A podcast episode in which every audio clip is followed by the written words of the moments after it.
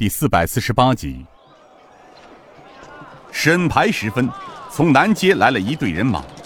从整队人马的装扮上看，大都认为这是哪家王公贵族的公子小姐到野外踏青返回京城。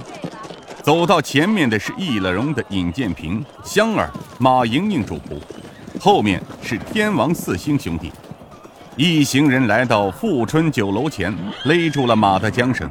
尹建平向富春酒楼打量了一番，点了点头。后面上来了曾虎、刘峰，接过马缰。曾虎道：“公子，就是这里了。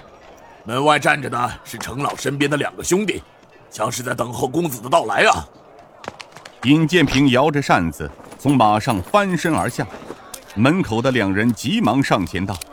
哎，公子，公子一路辛苦，请随小的来。两人带路往院子里走去，在后院的门口，程铁心、吴德兴两人早在门口迎候。见尹建平一行到来，两人抱拳道：“公子一路辛苦，请进院休息。”吴德兴第一次见到尹建平，这位心中好生敬仰的残剑门少令主。新任飞虎门门主的尹建平，竟是那样的年轻、英姿飒爽，像是一个王公贵族的少公子，更像一个文弱书生，哪里像江湖传闻中的飞天神龙啊！德兴，愣在这里干什么？还不赶快安排公子尽快住下！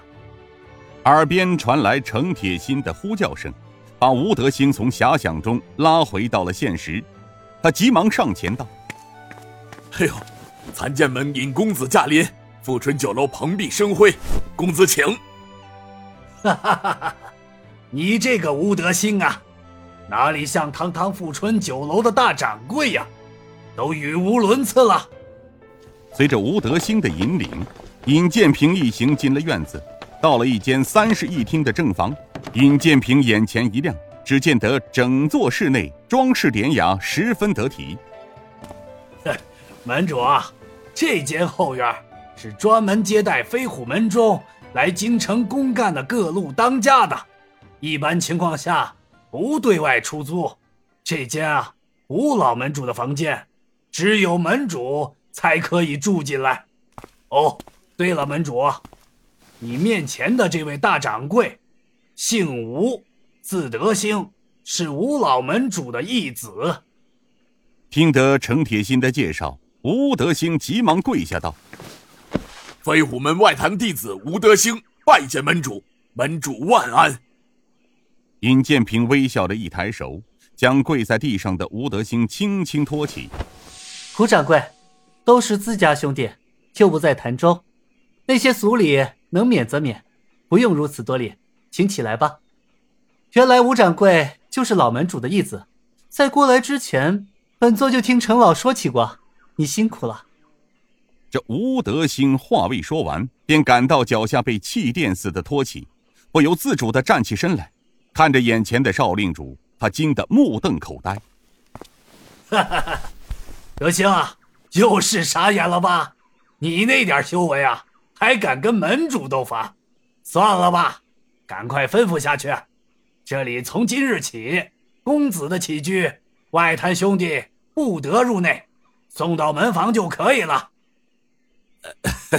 是属下自不量力了，门主真乃当今第一人呐！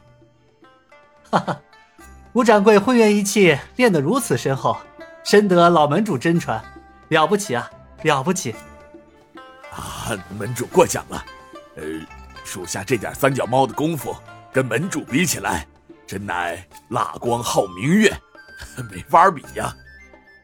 行了，德兴，办理正事要紧。呃，程老，门中规矩属下知道。呃，门主，若是没什么吩咐，属下就告退了。德兴，你去忙吧，有什么事情，老夫啊会亲自找你的。去吧。看着吴德兴告退，尹建平笑了笑。这吴掌柜一身横练武功，不弱呀。是啊。说起他呀，吴德兴原来啊叫阿四，从小啊父母双亡，四岁时被吴门主收作义子，一直由门主养育成人，又传承了吴门主的独家功夫。可以说啊，在飞虎门的这些坛主中，论武功、聪明之处，排名第一呀。十年前靖江事件之后，中坛迁颠，吴门主便把他留在京城经营这座堂口。他可算是对飞虎门忠心耿耿之人。这富春酒楼是京中的百年老店，一般人都不知道这座酒店的靠山是飞虎门暗中设下的点儿。哦，他很干练，十分难得。陈老啊，这富春酒楼不错。如果我没有说错的话，从这里距太师府很近呢，当中啊就隔着两条街。行动起来较为方便。哈，门主所说极是啊。哦，对了，午间接到丐帮兄弟传信。哦，丐帮又传来什么新消息了吗？